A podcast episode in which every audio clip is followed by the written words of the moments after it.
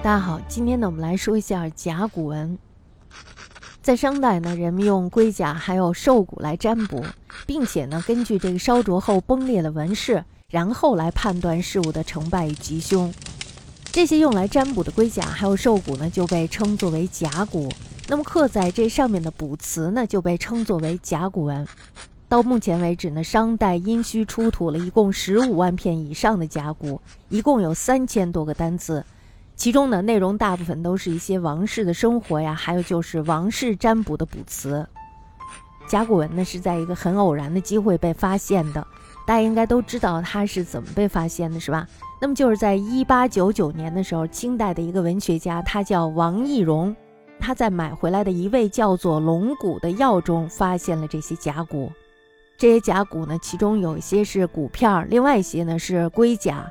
这些龟甲还有骨片上呢，还刻了一些文字。而他看这些文字的时候，发现这些文字是没有见过的，像是早期的某种符号。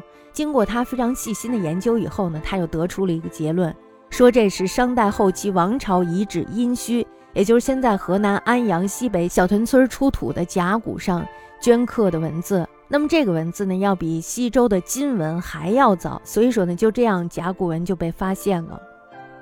商代的甲骨文呢，已经是一种比较完整的文字体系了。文字呢，在此时的发展已经到了一个非常成熟的程度，已经显示了象形、指示、会意、假借，还有形声、转注等六种构字的原则，可以分为十一种词性：名词、单位词、代名词、动词、形容词、副词，还有数词、介词、连词等等。这些呢，都在甲骨文中出现了。主谓宾这些基本的语序呢，已经是固定的了。也就是说呢，它非常的成熟。甲骨文上呢，已经有从一到十和百、千万等三十个计数单位。同时呢，他们使用的是十进制的计数，出现四位数。较大的数字呢是三万，而且呢已经有奇偶还有倍数的这种概念了。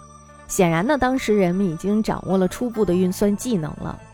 那么甲骨文中呢，还记载着一些天干地支的忌日。甲骨文的书写工具大家都知道，主要是要用刀刻的，是吧？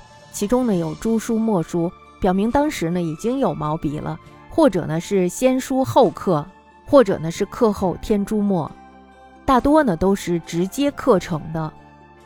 殷商的甲骨文呢是研究殷朝的第一手资料。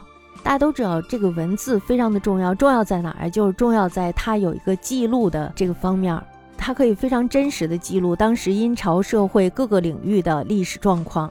那么它的内容呢，绝大部分都是与王室有关的，小至王室的梦幻、耳鸣啦，大至祭祀啦、征伐啦，都是以商王或者是王室为中心。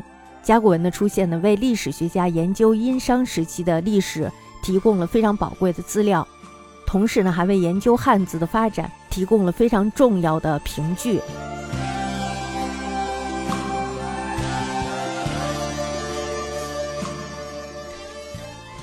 商代的服装呢是上衣下裳，那么商代的手工业呢是非常发达的，特别的发达，可以说是比那个夏要更加发达一些，而且呢已经是初具规模，特别是纺织业的发展。是商代呢，在体现人类装饰自己的欲望方面呢，迈开了一大步。也就说呢，它实行的是上衣下裳制，衣呢是上半部分，裳呢是下半部分。商代呢，那个时候已经出现了各种各样的麻丝制品。商代的丝织品呢，除了丝绢以外呢，还产生了世界上最早的提花织品。也就是说呢，是菱纹衣。纺织技术呢也进步了，必然呢会使这个衣着日趋精美。随着生活观念的改变呢，不断被更新。上衣下裳制呢，一方面是技术进步的结果，那么另一方面呢，也反映了社会分层和风俗习尚。中国古代呢，以衣作为各类服饰的统称。那么在春秋以前呢，没有裤子，男的还有女的都是穿裙子的，所以呢，当时的上呢，实际上就是裙子。早在夏代的时候呢，衣和裳有一定程度就是分离开来的。那么到了商代的时候，这就成为了一个普遍的现象，形成了中国古代服饰两种基本形制之一。